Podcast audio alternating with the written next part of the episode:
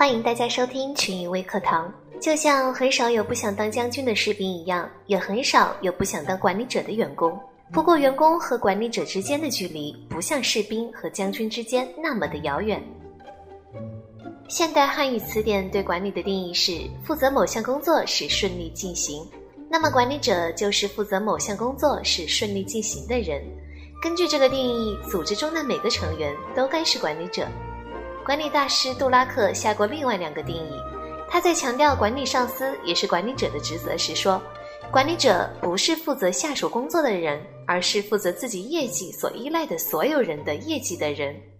根据这个定义，有下属的人应该是管理者，因为他的业绩依赖于下属的业绩；没有下属的人，如果他的工作业绩依赖于组织中的其他人，也应该是管理者。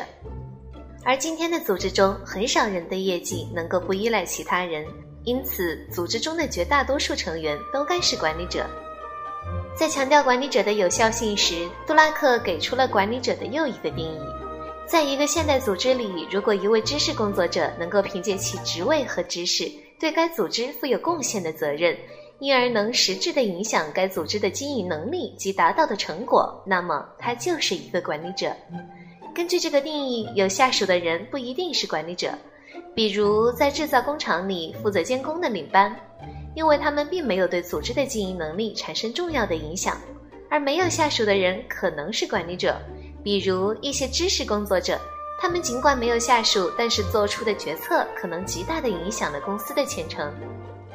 这三个定义的共同点是，都承认没有下属也可以是管理者，都用成果而非职位作为衡量标准。因此，想当管理者的员工追求的不应该是职位，而是成果。那些身处所谓的管理层的经理人，如果没有成果，也不是一个管理者。